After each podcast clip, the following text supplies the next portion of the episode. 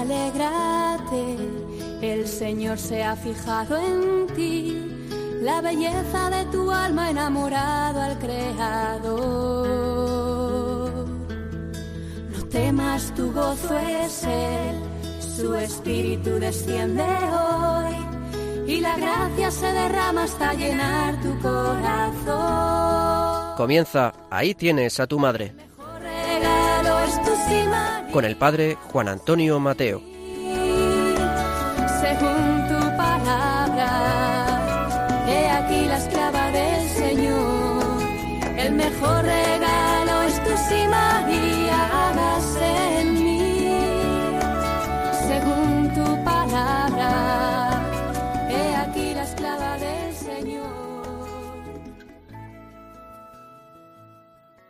Muy queridos amigos y oyentes de este programa, una vez más estamos con todos vosotros. Hoy, en esta primera parte del programa, quisiera proponeros una consideración sobre un tema que yo creo que es de máxima actualidad. Cada día, cuando leemos los periódicos, escuchamos la radio, vemos la televisión, nos conectamos a Internet para tomar el pulso a la realidad, constatamos que hay tantos y tan graves problemas que nos vemos como desbordados, como aturdidos, como impelidos a querer hacer muchas cosas. Y ciertamente hay que hacer muchas cosas para poner remedio a nuestra realidad. Pero hay que empezar siempre y hay que dar prioridad a lo que es más importante. Hay que tener una jerarquía en la vida y siempre dar el primer lugar a la realidad que le corresponde. Y no hay duda que el primer lugar siempre corresponde al Señor, a Dios y a la vida vivida desde Dios. La Virgen María nos enseña a ser hombres y mujeres de oración y de contemplación. Hombres y mujeres que ven y viven la vida a la luz de Dios, como lo hizo María.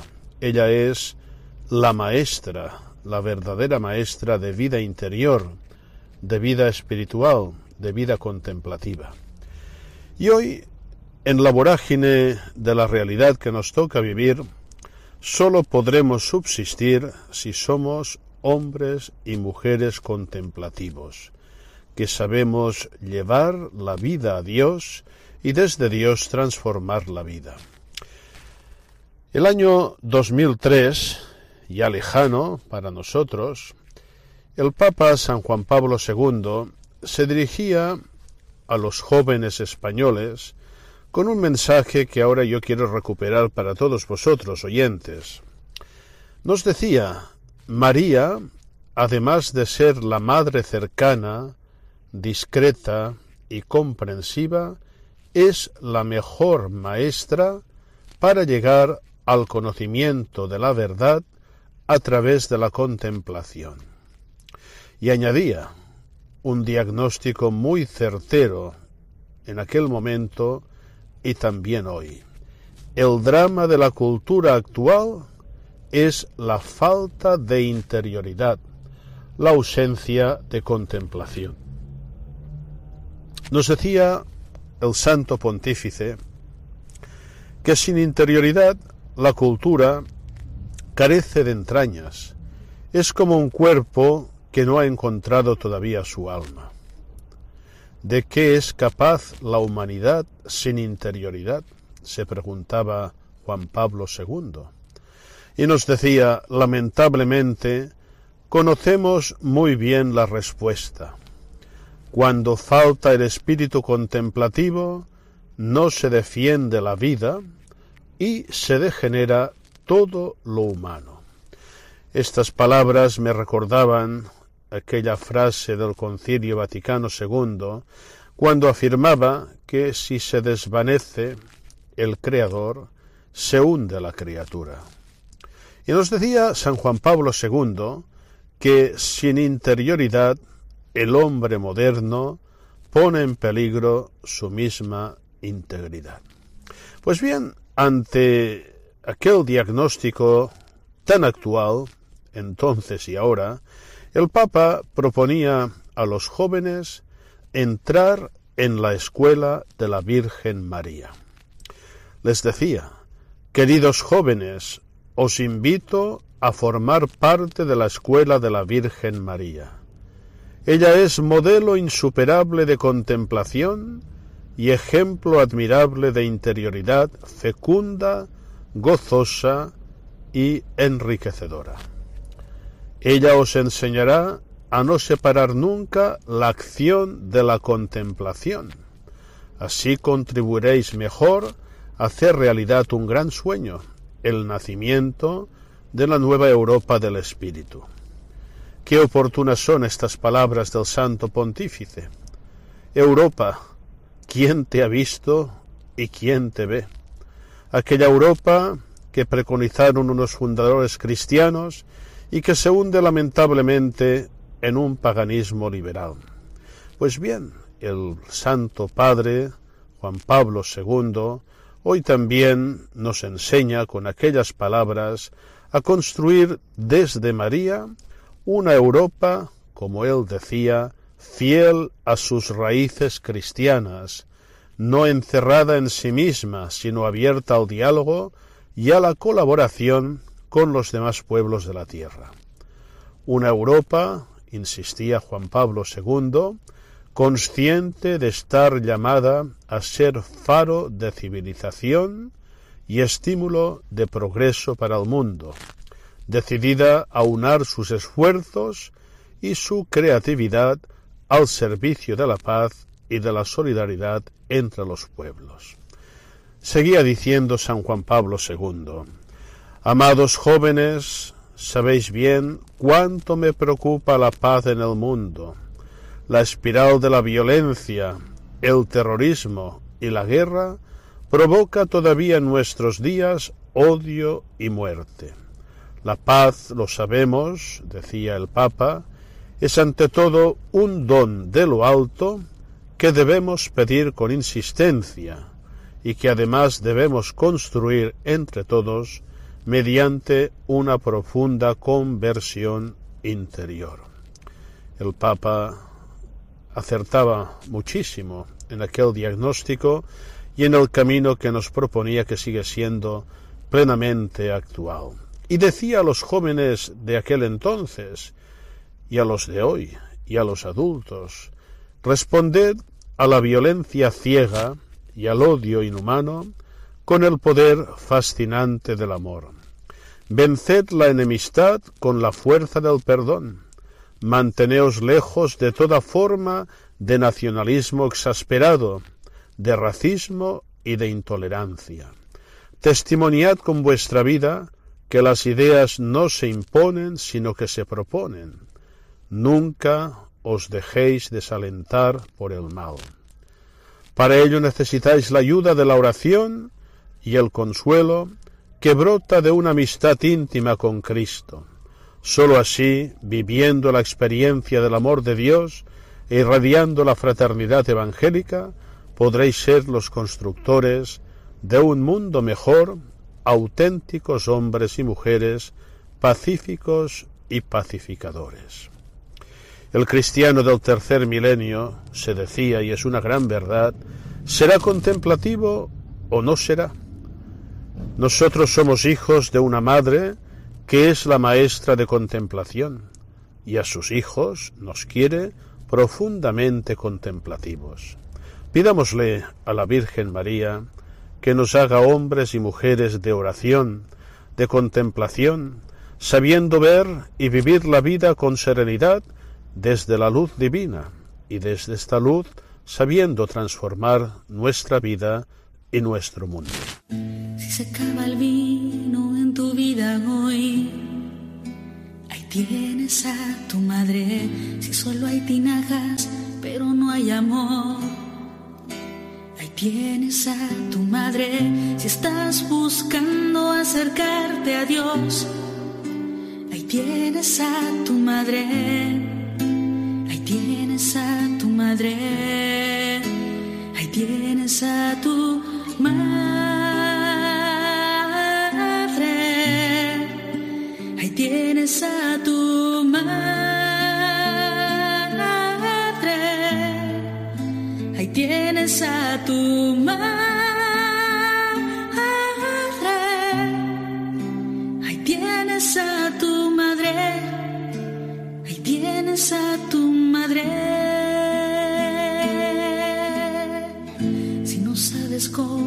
Hacer una oración, ahí tienes a tu madre. Si la cruz te pesa para caminar.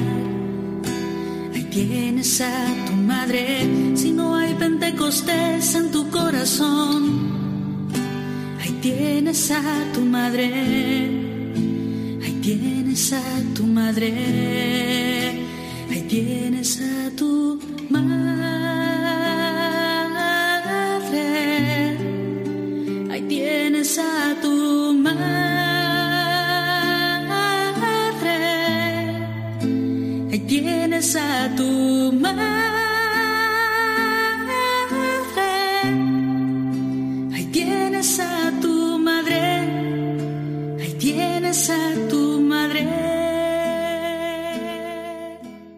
Y a las consideraciones de San Juan Pablo II, quiero añadir también unas reflexiones de un santo de nuestros tiempos, de un santo que no podía ser de otra manera muy mariano. Se trata de San José María, escribá de Balaguer. Nos decía en un texto ya clásico de sus escritos, debemos estar comprometidos seriamente en una actividad de trato con Dios. No podemos escondernos en el anonimato. La vida interior, si no es un encuentro personal con Dios, no existirá. La superficialidad no es cristiana. Admitir la rutina en nuestra conducta ascética equivale a afirmar la partida de defunción del alma contemplativa. Dios nos busca uno a uno y hemos de responderle uno a uno. Aquí estoy, Señor, porque me has llamado. Decía San José María, somos cristianos corrientes, trabajamos en profesiones muy diversas. Nuestra actividad entera transcurre por los carriles ordinarios. Todo se desarrolla con un ritmo previsible. Los días parecen iguales, incluso monótonos. Pues bien, ese plan, aparentemente tan común, tiene un valor divino. Es algo que interesa a Dios porque Cristo quiere encarnarse en nuestro quehacer, animar desde dentro hasta las acciones más humildes. Y nos invitaba, repasad en la oración esos argumentos, tomad ocasión precisamente de ahí para decirle a Jesús que lo adoráis y estaréis siendo contemplativos en medio del mundo, en el ruido de la calle, en todas partes. Esta es la primera lección en la escuela del trato con Jesucristo. Y añadía, ya en una perspectiva nítidamente mariana, de esa escuela María es la mejor maestra, porque la Virgen mantuvo siempre esa actitud de fe, de visión sobrenatural, ante todo lo que sucedía a su alrededor. Guardaba todas estas cosas en su corazón, ponderándolas. Nuestra Madre, seguía diciendo San José María, ha meditado largamente las palabras de las mujeres y de los hombres santos del Antiguo Testamento, que esperaban al Salvador, y los sucesos de que han sido protagonistas. Admirado aquel cúmulo de prodigios, el derroche de la misericordia de Dios con su pueblo, tantas veces ingrato. Al considerar esta ternura del cielo, incesantemente renovada, brota el afecto de su corazón inmaculado. Mi alma glorifica al Señor y mi espíritu está transportado de gozo en el Dios Salvador mío. porque ha puesto los ojos en la bajeza de su esclavo. Y concluía, los hijos de esta madre buena, los primeros cristianos, han aprendido de ella, y también nosotros podemos y debemos aprender. Así se expresaba en aquel famoso texto, es Cristo que pasa. Que la Virgen Santísima nos haga contemplativos en medio de la vida y de la acción.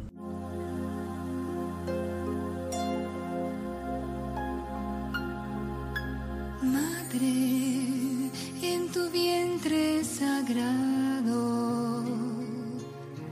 Se formó el pan de vida y la llama encendida de su amor abrazó tus entrañas. Cuando el sello de Dios se grabó en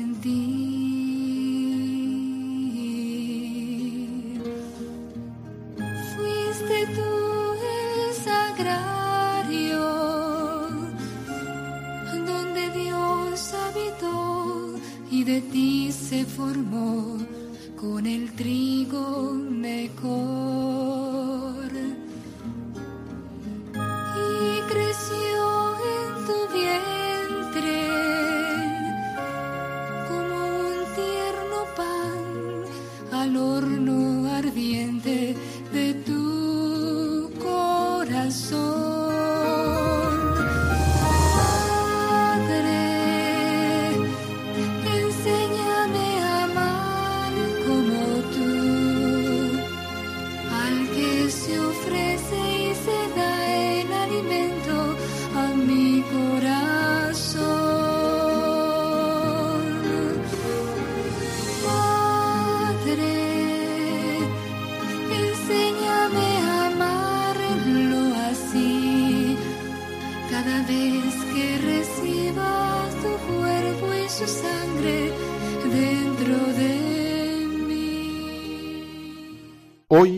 En la segunda parte del programa, vamos a proseguir el estudio de la espiritualidad mariana, guiados por Monseñor Joan Esquerda Bifet, experto y espiritual mariólogo, presentaremos las dimensiones fundamentales de la espiritualidad mariana, sobre todo sus raíces bíblicas. Recordamos que el texto que vais a escuchar es del libro del autor Espiritualidad Mariana de la Iglesia, publicado por Ediciones Atenas, un libro altamente recomendable para profundizar en nuestra espiritualidad y en nuestra devoción mariana. Vamos a escucharlo con mucha atención.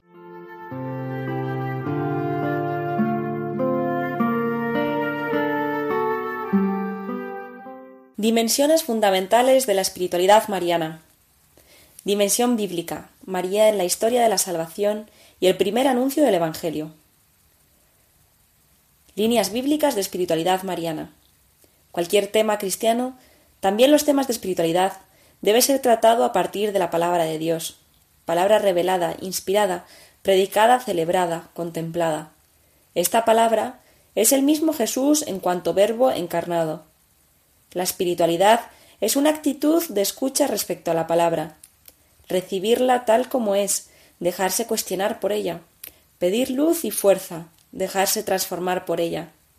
La espiritualidad mariana es esta misma actitud de escucha, tomando a María como modelo y ayuda.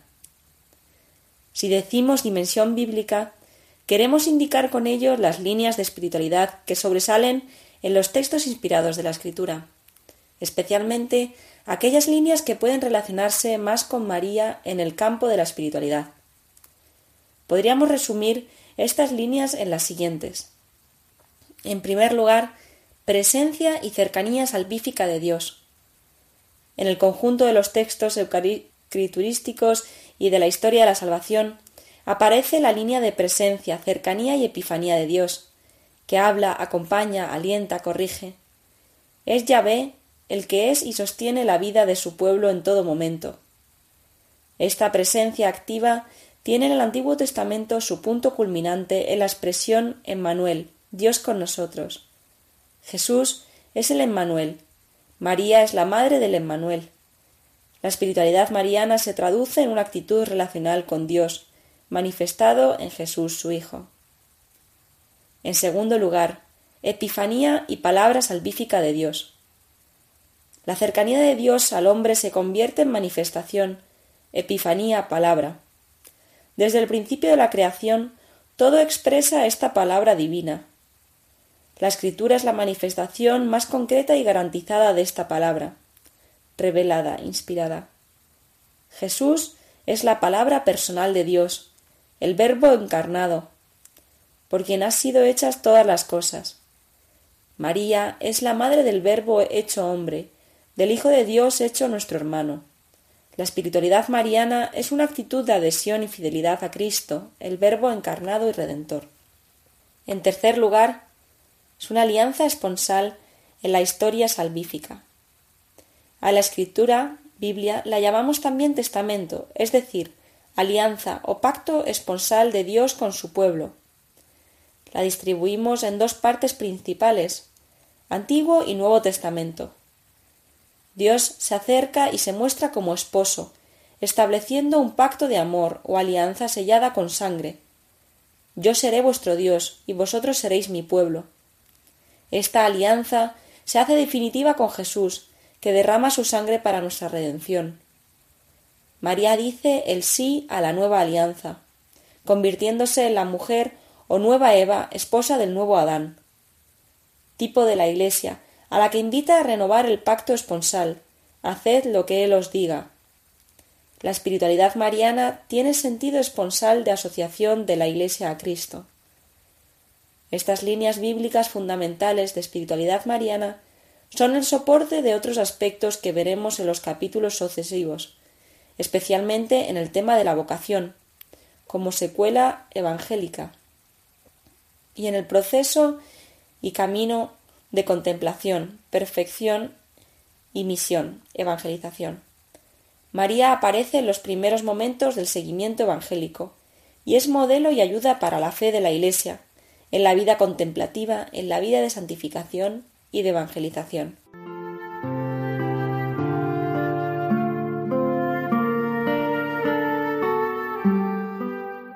María en el primer anuncio, querigma de la Iglesia primitiva.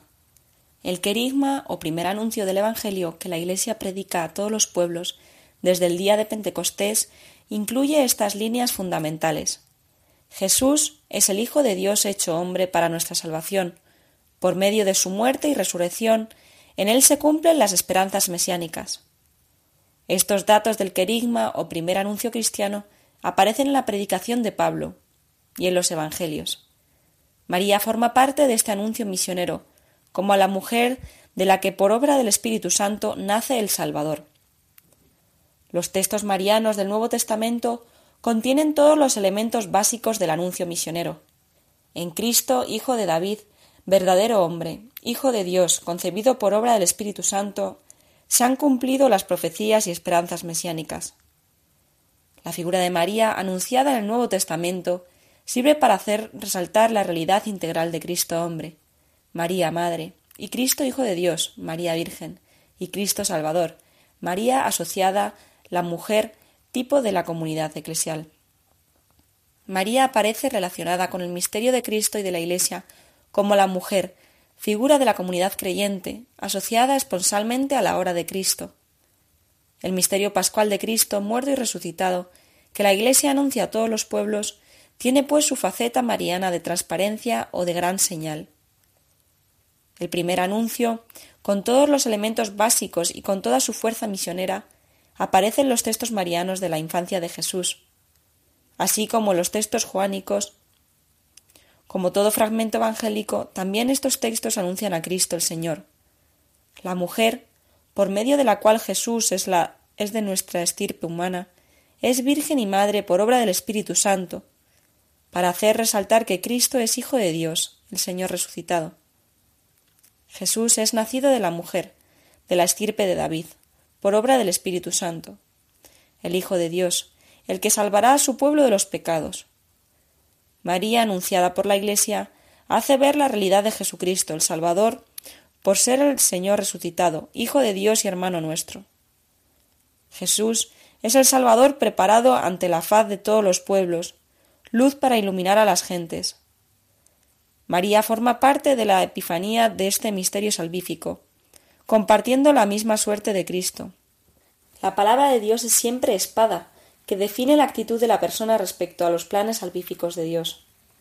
María, recibiendo con espíritu de adoración esta palabra, define su postura de asociación a Cristo para dejar transparentar todo su misterio, que es de salvación para todos los pueblos. Ahora este misterio oculto por los siglos en Dios se manifiesta y se comunica por medio de la Iglesia, y más concretamente por la vida y la acción apostólica de la misma. Los textos marianos del Nuevo Testamento, con todo su rico trasfondo veterotestamentario, dejan entrever la figura de María como tipo de la comunidad eclesial, que vive, anuncia y comunica el misterio de Cristo en toda su integridad querigmática. La humillación de Cristo, que es hombre como nosotros, deja transparentar su exaltación, de Hijo de Dios resucitado, como Salvador del mundo. La fidelidad de María al misterio de la Encarnación se muestra en su actitud de pobreza, como tipo de la fe y de la acción materna y evangelizadora de la Iglesia. Cuando la Iglesia vive y anuncia el, el mensaje evangélico sobre María, indica la actitud de respeto a los planes salvíficos de Dios en Cristo. Haced lo que Él os diga. La nueva alianza, que es para todos los pueblos, tiene las mismas características fundamentales de la primera alianza en el Sinaí. Dios tiene la iniciativa en la historia de salvación, pero quiere la respuesta libre del hombre. Haremos lo que el Señor nos dirá.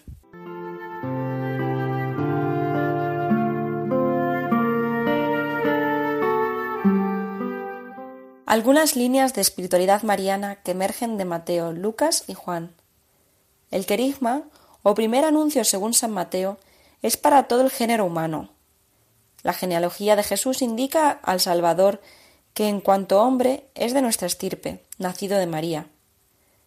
En el Emmanuel, Dios con nosotros, se cumplen las esperanzas mesiánicas y llegan a su plenitud las esperanzas de salvación que se encuentran en todos los pueblos afloran algunos temas de espiritualidad mariana, conjuntamente con José, su esposo. Actitud de esperanza en las promesas mesiánicas. Fe en la presencia de Dios en Manuel. Fidelidad a los designios salvíficos universales de Dios, Jesús Salvador. Significado esponsal de la virginidad como fidelidad a la alianza. Fidelidad a la acción del Espíritu Santo. Encontrar a Cristo nacido de María. María en el Evangelio de Lucas es como la hija de Sión, que recibe al Salvador con una actitud de fidelidad generosa. El Salvador es para todas las generaciones y para todo el pueblo. El gozo de María, cantado en el Magnificat, es anuncio de la buena nueva, anuncio gozoso para todas las gentes. María personifica a la comunidad mesiánica que recibe al Salvador para anunciarlo y comunicarlo a toda la humanidad. Su capacidad contemplativa ante la palabra se convierte en transparencia del misterio de Cristo para todos los pueblos. Se podrían señalar algunas líneas de espiritualidad mariana. Fe de María, como modelo de la fe de la comunidad eclesial personificada en la hija de Sión, especialmente por su sí a la alianza, por su alabanza a Dios, magnífica en relación con los salmos, por la contemplación de la palabra en su corazón, por su vida escondida con Cristo en Nazaret. En los signos de Cristo, según San Juan, el creyente aprende a entrar en la gloria o misterio del Verbo encarnado. María, con su fe, es modelo de esta actitud creyente, que debe descifrar los signos más pobres para ver en ellos la donación de Dios al hombre, la sangre y la comunicación de su vida divina, el agua. El mismo Espíritu Santo que formó a Cristo en el seno de María comunica la vida en Cristo a todos los creyentes en el primer signo, Caná, y en el último, glorificación desde la cruz. María abre a una comunidad de seguidores de Cristo que viven de Él como pan de vida, palabra y Eucaristía para la vida del mundo. Las principales líneas de espiritualidad mariana podían resumirse en las siguientes. Fe de María en los signos de Jesús como modelo de la Iglesia creyente. Fidelidad a la alianza. Asociación a Cristo nuevo Adán. Unión con Cristo en su hora.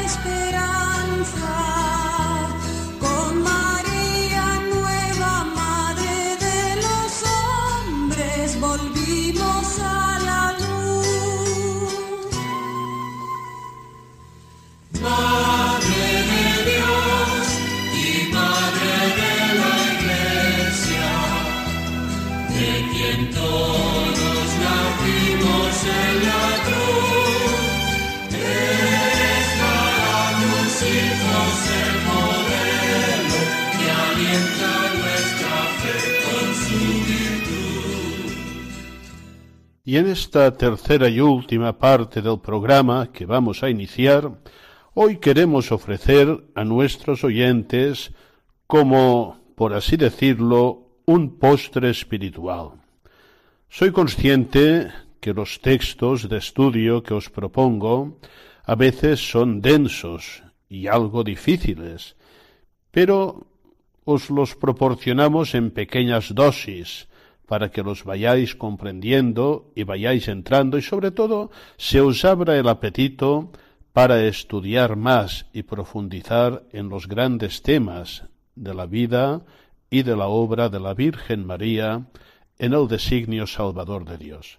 Hoy, en esta tercera parte, os ofrecemos tres breves meditaciones que no dudamos que serán de gran provecho espiritual sacadas de la obra ya comentada y recomendada a Jesús por María de José Antonio Luarte, Ediciones Cristiandad, una obra de espiritualidad mariana que recomendamos vivamente, porque a partir de una reflexión, de una meditación que nos lleva a la oración, a la profundización, vamos entrando en los grandes temas marianos, sobre todo a partir del ritmo que se nos presenta en el año litúrgico.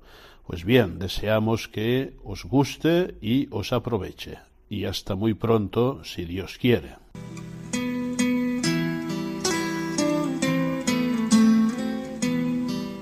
El dulce nombre de María, camino seguro para llegar al cielo. Los hijos especialmente cuando son aún pequeños, tienden a preguntarse qué han de realizar por ellos sus padres, olvidando en cambio las obligaciones de piedad filial. Somos los hijos de ordinario muy interesados, aunque esa conducta no parece importar mucho a las madres, porque tienen suficiente amor en sus corazones y quieren con el mejor cariño, el que se da sin esperar correspondencia. Así ocurre también con Santa María, pero hoy hemos de esforzarnos en una observación más detenida. Han de dolernos si las encontramos nuestras faltas de delicadeza con esta madre buena. Os pregunto y me pregunto yo, ¿cómo la honramos? Volvemos de nuevo a la experiencia de cada día, al trato con nuestras madres en la tierra. Por encima de todo, ¿qué desean de sus hijos que son carne de su carne y sangre de su sangre? Su mayor ilusión es tenerlos cerca cuando los hijos crecen y no es posible que continúen a su lado. Aguardan con impaciencia sus noticias. Les emociona todo lo que les ocurre, desde una ligera enfermedad hasta los sucesos más importantes. Mirad, para nuestra Madre María jamás dejamos de ser pequeños, porque ella nos abre el camino hacia el reino de los cielos, que será dado a los que se hacen niños. De Nuestra Señora no debemos apartarnos nunca. ¿Cómo la honraremos? Tratándola, hablándole, manifestándole nuestro cariño, ponderando en nuestro corazón las escenas de su vida en la tierra, contándole nuestras luchas, nuestros éxitos y nuestros fracasos. El trato con la Virgen nos acerca a Cristo. Ella nos ha hecho hijos suyos, primer paso para la identificación con el Señor.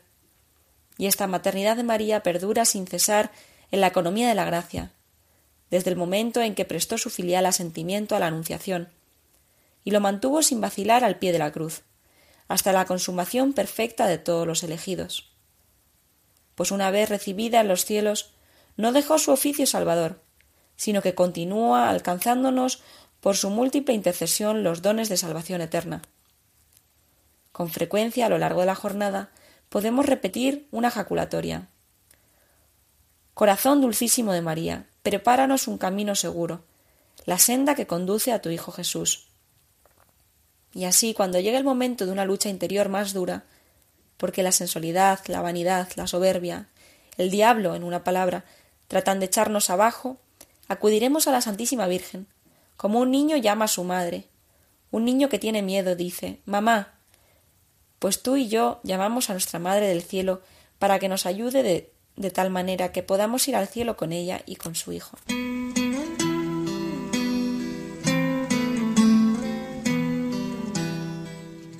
Imitar las virtudes de Santa María. Ave María, gratia plena, Dominus tecum. Ave María, llena de gracia, el Señor es contigo. Al oír la salutación angélica, la Virgen se turbó y se puso a considerar qué significaría un saludo semejante. Se queda turbada. La humildad de María ante esas grandezas que proceden del cielo se turba. Qué humildad de ella, la Inmaculada, ese tesoro de gracias, gratia plena. Es tan humilde que de primera intención no puede comprender que Dios le envíe un embajador de esta categoría. Piensa en tu conducta cuando cualquier pequeñez te inquieta, no por humildad sino por soberbia. Crees que te olvidan, que te humillan, que te miran con recelo, que no se dan cuenta de tu valía. Eso es lo que te turba, lo que te quita la paz. Sois hijos de la Virgen, y habéis de ser humildes, porque los hijos se deben parecer a su madre. ¿No os habéis fijado? Los hijos sacan el parecido de las madres o de los padres. Muchas veces son iguales los rasgos de la cara, la figura, el modo de hablar, de mirar, de pensar y hasta el modo de vestir. Es preciso que os parezcáis a ella, que seáis tan buenos hijos que os convirtáis en amigos de la Virgen Santa. Bendita tú entre todas las mujeres. Es el saludo de Isabel cuando recibe a María en su casa. Así hemos de dirigirnos cada día a nuestra Madre, y nos sentiremos confortados por la certeza de que en el cielo está la Virgen junto con su Hijo, dando sentido sobrenatural a nuestra vida, cuidando de cada uno. Se lo agradecemos y le rogamos que nos atienda siempre. A la vez, sabemos que hay mucha gente que no conoce a nuestra Madre del Cielo. Hay tantos que se llaman cristianos, que incluso parecen buscar la gloria de Dios, y no se acuerdan de que son hijos de la Santísima Virgen. ¡Qué pena! Cuenta una antigua tradición que cuando cumplió tres años, María fue llevada al templo de Jerusalén para ser presentada al Señor.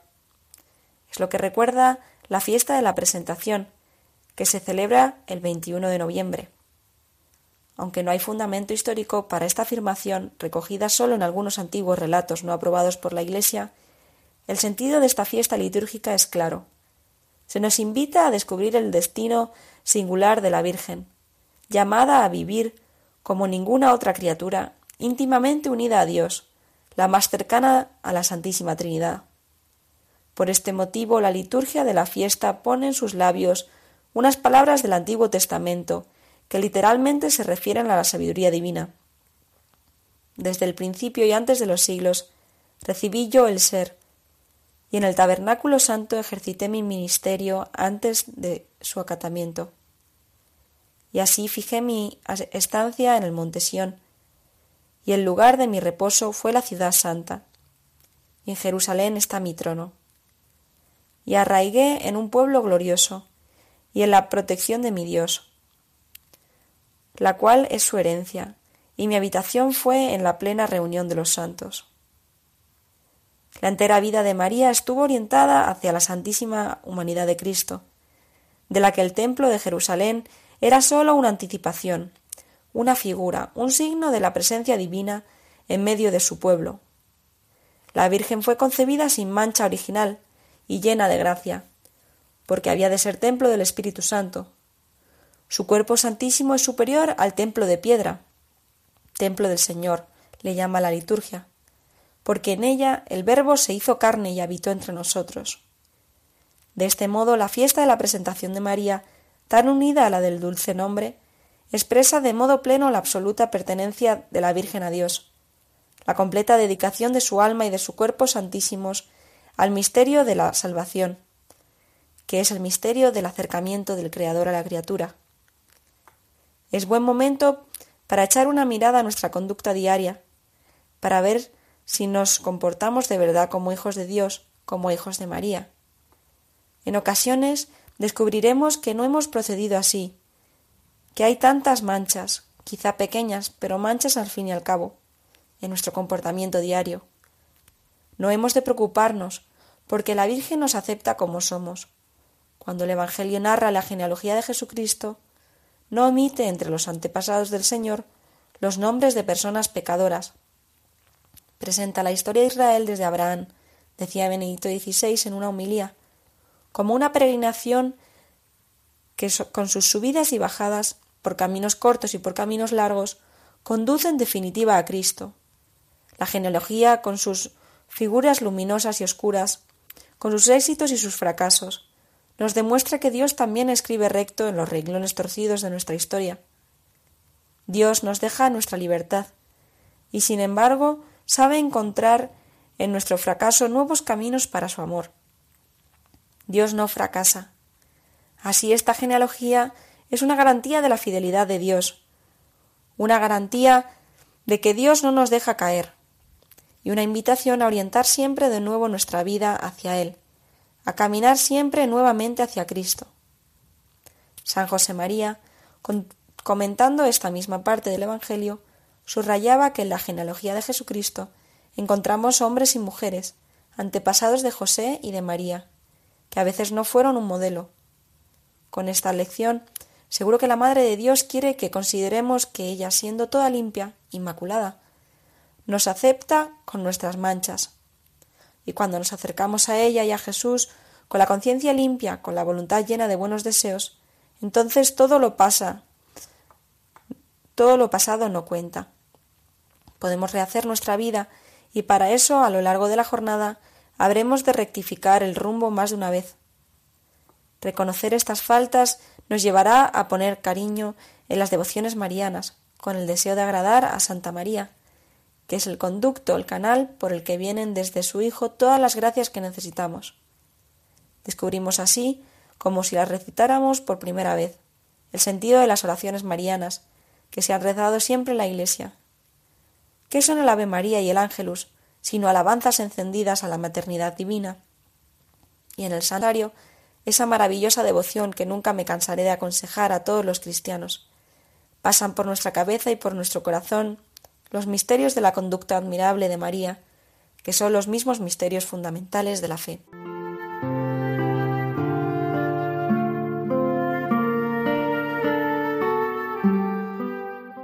Invocar a la Virgen. Desde hace siglos la piedad cristiana ha dirigido a la Virgen una oración en la que se pone de manifiesto plenamente la confianza filial de los fieles a Nuestra Señora.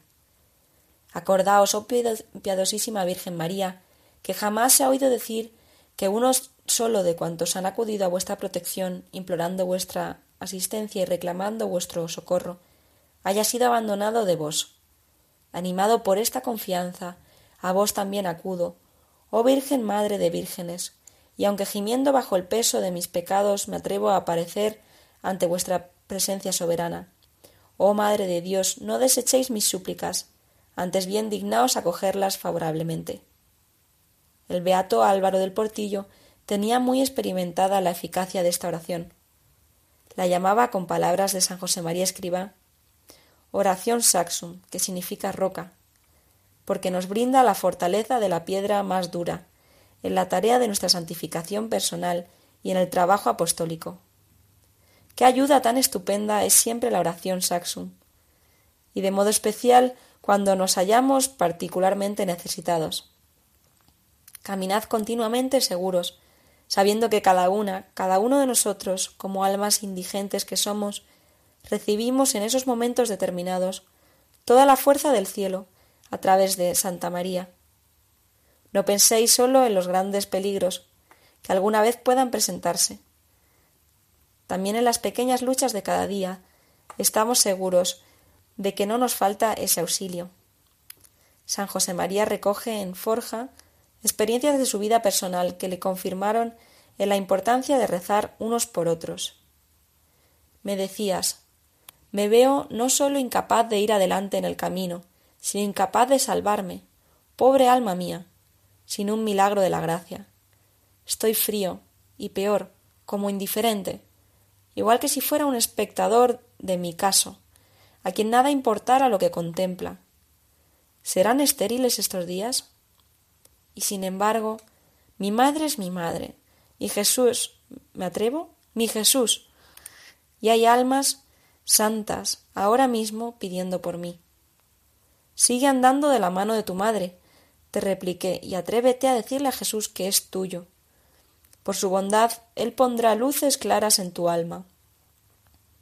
Cuando arrecia la tentación de negarse a un requerimiento divino, cuando la soberbia empuja a querer imponerse a los demás, o la pereza impulsa a incumplir un deber, cuando estamos a punto de dejarnos llevar por el mal carácter y en tantas otras situaciones difíciles de la jornada. El pensamiento de que la oración de otro cristiano llega en ese mismo momento a nosotros, gracias a la comunión de los santos, nos ayudará a pelear con más decisión, a ser leales, a sentirnos sostenidos por la fortaleza que nos presentan los demás. Nos veremos de verdad como una ciudad amurallada, y allí, dentro de sus muros, está el Señor que coordina esta caridad bendita y se complace en que sea esa existencia fraterna la que se lleva a cabo por medio de la Virgen. Refugio nostrum et virtus, nuestro refugio y fortaleza.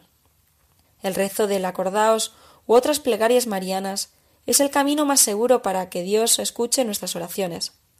En efecto, mientras transcurre nuestra vida terrena, Dios hace resplandecer para su pueblo peregrino todavía sobre la tierra un signo de consuelo y de segura esperanza. Ese signo tiene un rostro, ese signo tiene un nombre, el rostro luminoso de la Madre del Señor, el nombre bendito de María, la llena de gracia. Bendita porque ella creyó en la palabra del Señor, la gran creyente. Jesucristo no deja de oír nuestras súplicas si se las presentamos por manos de la Virgen. San Bernardo compara a la Virgen con un acueducto que sin ser fuente contiene el agua y la distribuye, haciendo que llegue a todos. El Espíritu Santo, le dice el ángel, descenderá sobre ti, y en tanta abundancia, en tanta plenitud, infundirá sobre ti el bálsamo precioso, que se derramará copiosamente por todas partes. Con todo lo íntimo, pues de nuestra alma, con todos los afectos de nuestro corazón, y con todos los sentimientos y deseos de nuestra voluntad. Veremos a María porque esta es la voluntad de aquel Señor que quiso que todo lo recibiésemos por María. Esta es, repito, su voluntad, pero para bien nuestro. ¿Podrá el Hijo no ser atendido por su Padre o rechazar los ruegos de su Madre? No, no, mil veces no. Hallaste, dice el ángel, gracia ante, Dios, ante los ojos de Dios. Afortunadamente, ella siempre encontrará la gracia, y sólo la gracia es lo que necesitamos. Busquemos la gracia y busquémosla por María, porque ella encuentra lo que busca, y no puede verse frustrada. El propósito de este rato de oración lo nos sugiere el beato Álvaro del Portillo, haciendo eco en esta enseñanza de la tradición. Vamos a rezar sin cansancio unos por otros. Que sean muchas, millones a lo largo del día, las oraciones Saxum, que se eleven de la tierra al cielo, hasta el trono de la gloria, que es Nuestra Señora. Jesús nos quiere en la primera línea de ese combate por la gloria de Dios y la salvación de las almas, que lleva a cabo la Iglesia. Cada uno ha de sentirse en guardia permanente, y las oraciones Saxum constituyen la munición que enviamos a los demás, en los momentos en que el enemigo de las almas redobla sus ataques, intentando abrir la brecha en la ciudad amurallada. Pidamos a Nuestra Señora, invocando su dulce nombre, que nos ayude a rezar por quienes más lo necesiten.